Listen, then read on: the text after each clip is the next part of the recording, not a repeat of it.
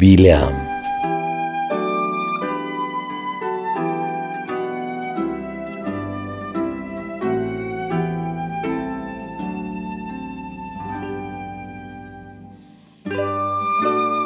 Die Zeit ist gekommen, wo Aaron zu seinen Vätern versammelt wird. Gott sagt, er soll nicht in das Land kommen, das ich den Israeliten gegeben habe, weil Mose und Aaron damals bei dem Felsen nicht getan haben, was Gott ihnen gesagt hat. Und sie gehen miteinander auf einen Berg, Mose, Aaron und der Sohn Aarons. Und dort oben stirbt Aaron. Dann werden die Kleider, die hohenpriesterlichen, ausgezogen. Eleazar zieht sie an, und als das Volk unten sie erwartet, sehen sie, es kommen nur zwei zurück.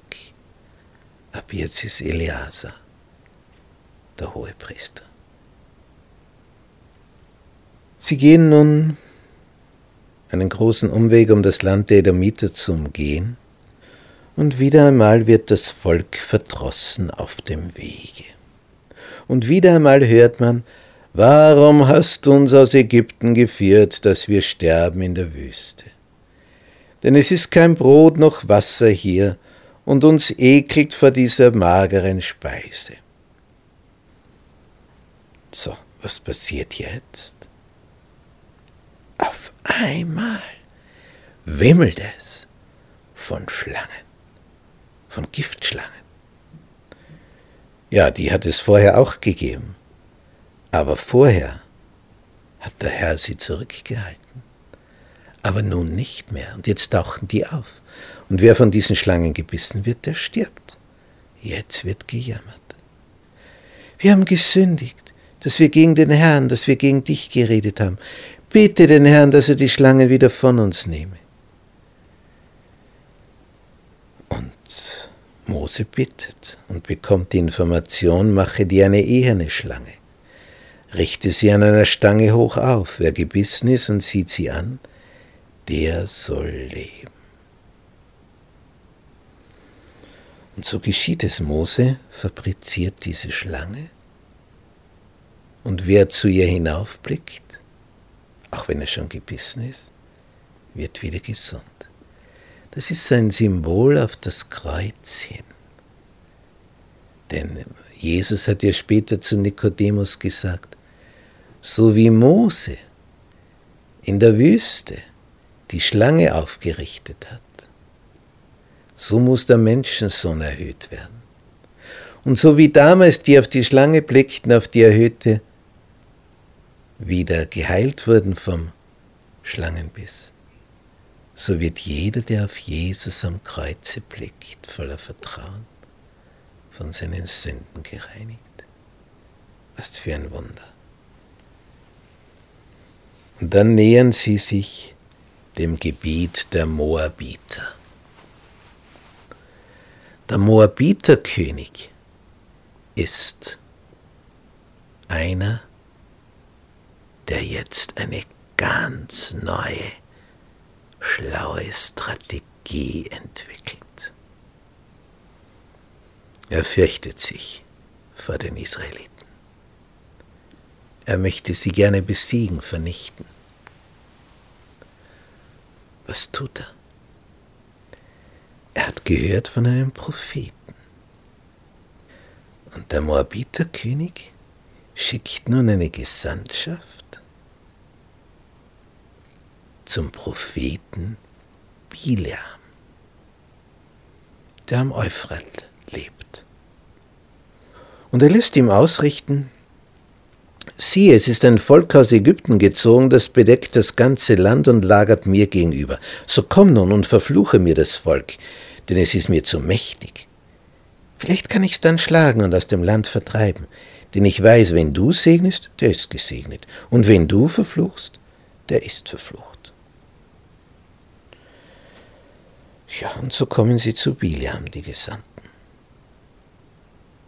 Biliam bezeichnet sich als Prophet des Herrn. Ja, wie kann er das Volk Gottes verfluchen?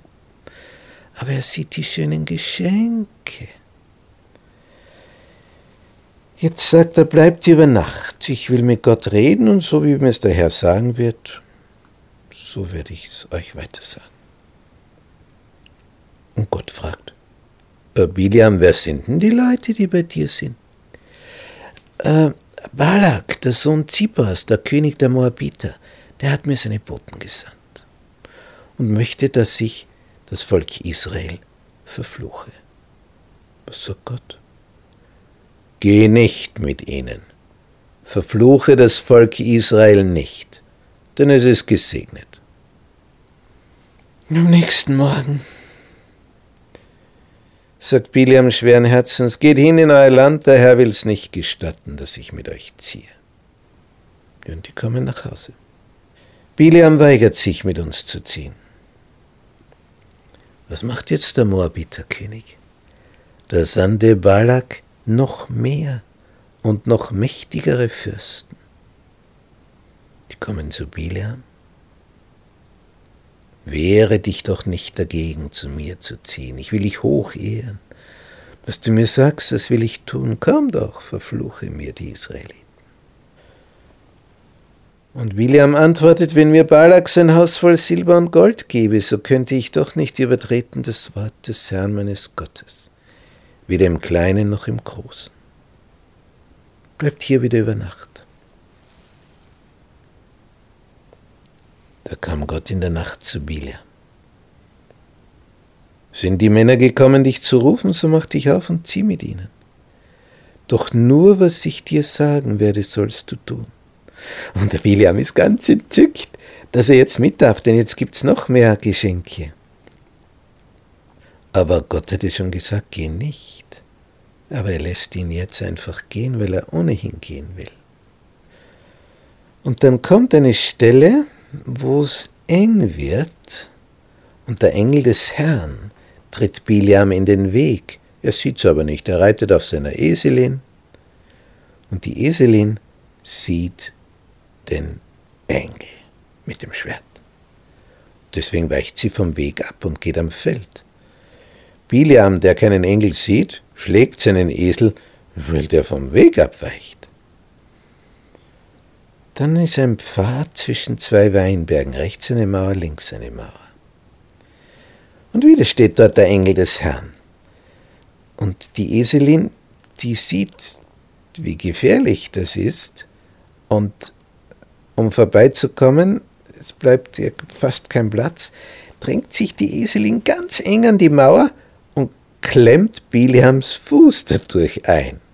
Der schlägt sie.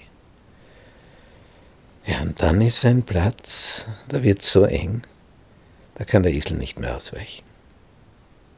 Und wieder steht dort der Engel des Herrn. Jetzt geht die Eselin in die Knie und rührt sich keine Millimeter mehr. Bilam ist zornig, schlägt auf die Eselin ein. Da tat der Herr der Eselin den Mund auf was habe ich dir getan, dass du mich nun dreimal geschlagen hast? Weil du Mutwillen mit mir treibst. Ja, steig drauf ein, dass ein Esel redet. Und sie sagt, bin ich nicht deine Eselin, auf der du geritten bist, von jeher bis auf diesen Tag? War es je meine Art, es so mit dir zu treiben? Nein. Da öffnete der Herr dem Bileam die Augen. Und dann sieht er den Engel des Herrn mit dem bloßen Schwert. Jetzt fällt er auf sein Angesicht. Jetzt ist er froh, dass der Esel nicht weitergegangen ist. Und der Engel sagt, warum hast du deine Eselin dreimal geschlagen? Dein Weg ist verkehrt in meinen Augen. Die Eselin hat mich gesehen und du, der Prophet, nicht. Ich hab's ja nicht gewusst, dass du mir entgegenstandest. Wenn's dir nicht gefällt, kehre ich wieder um. Und Gott sagt, was ich zu dir sagen werde, sollst du reden und sonst nichts. Und dann kommt er dorthin. Und Balak empfängt ihn, zeigt ihm vom Berg oben das riesige Zeltlager der Israeliten. So, komm, verfluche mir das Volk. Das ist Auftrag.